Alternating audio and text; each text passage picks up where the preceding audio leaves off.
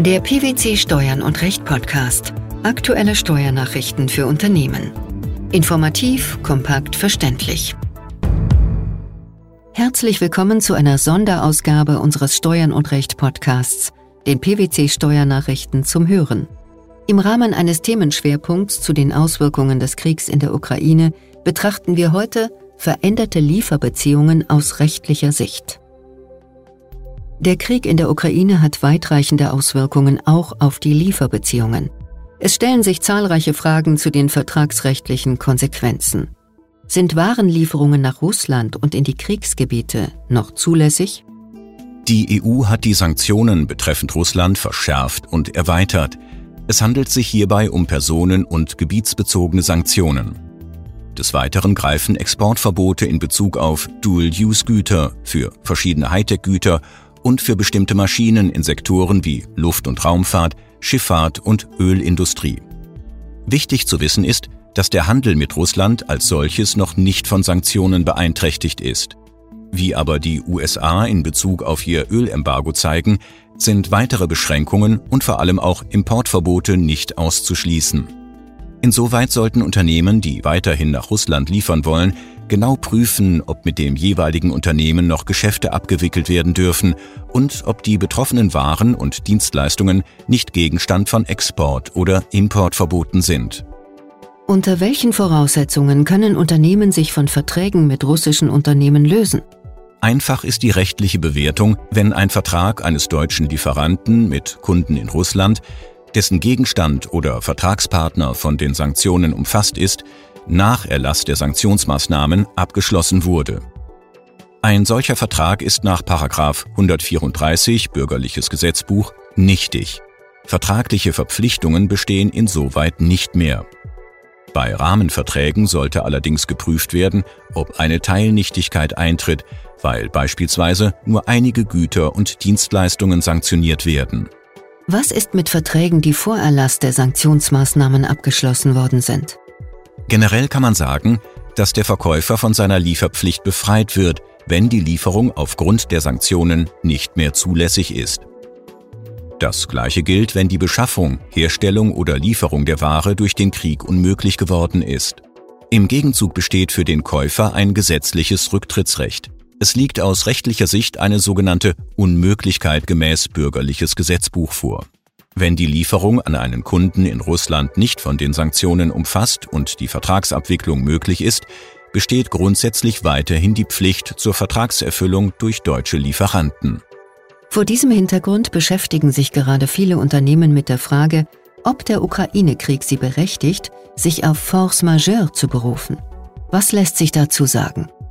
Die Antwort hängt hier von der konkreten Formulierung der Klausel sowie der Situation der beteiligten Unternehmen ab. Force Majeure-Klauseln können unterschiedlich ausgestaltet sein. Im Kern enthalten sie meist eine genaue Definition des Begriffs Force Majeure und eine Rechtsfolge. Bei Lieferungen nach Russland dürfte in der Regel allerdings kein Fall höherer Gewalt vorliegen, wenn Waren weiterhin geliefert und Dienstleistungen weiterhin erbracht werden können und dürfen, wenn also weder faktische Hindernisse noch EU-Sanktionen bestehen. Etwas anderes würde nur gelten, wenn die Lieferung nach Russland zum Beispiel wegen Unterbrechung der Transportwege tatsächlich unmöglich geworden ist. Wenn dies zutrifft, muss die Ware in der Folge nicht geliefert werden. Im Gegenzug ist die Zahlung nicht erforderlich. Wie können Zahlungsansprüche bei Lieferungen nach Russland abgesichert werden?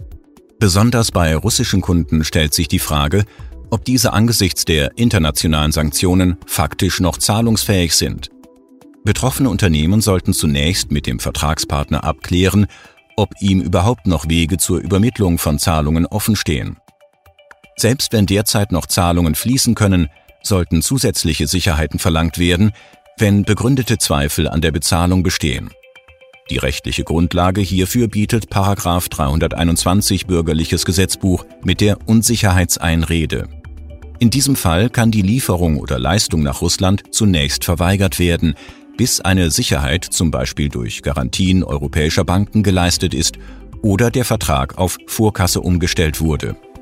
Zusätzlich sollte die Unsicherheitseinrede dazu genutzt werden, auch die Lieferbedingungen zu ändern, sodass der Käufer das Transportrisiko trägt. Häufig sind Lieferbeziehungen auch außerhalb Russlands und der Ukraine durch den Krieg unmittelbar betroffen. Welche rechtlichen Möglichkeiten bestehen für betroffene Unternehmen? In letzter Zeit haben Unternehmen aufgrund des Konflikts auch außerhalb von Russland und der Ukraine mit massiven Störungen in der Lieferkette oder mit nie dagewesenen Preissteigerungen bei Vorlieferanten zu kämpfen. Das Problem ist, dass es sich hierbei nicht um einen Fall der Force majeure handelt. Im Einzelfall wäre aber zu prüfen, ob eine Störung der Geschäftsgrundlage gemäß 313 Bürgerliches Gesetzbuch vorliegen kann. Voraussetzung hierfür wäre eine schwerwiegende Änderung der Umstände, die zur Grundlage des Vertrags geworden sind, so dass ein Festhalten am Vertrag für eine oder beide Parteien nicht mehr zumutbar ist. Die Rechtsprechung ist bei der Anwendung des Paragraph 313 aufgrund von Preissteigerungen bei Vorlieferanten jedoch sehr zurückhaltend. Selbst wenn eine Störung der Geschäftsgrundlage vorliegt, sieht das Gesetz als ersten Schritt eine Vertragsanpassung vor. Erst wenn diese nicht möglich oder unzumutbar ist, kann die benachteiligte Partei vom Vertrag zurücktreten oder Dauerschuldverhältnisse wie Rahmenverträge kündigen. Die Auswirkungen des Ukraine-Kriegs auf Lieferbeziehungen.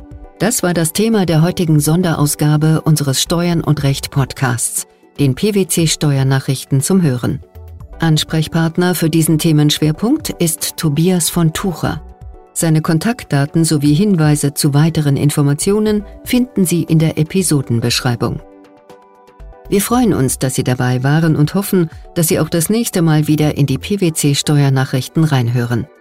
Steuerliche Beiträge zum Nachlesen finden Sie in der Zwischenzeit unter blogs.pwc.de slash steuern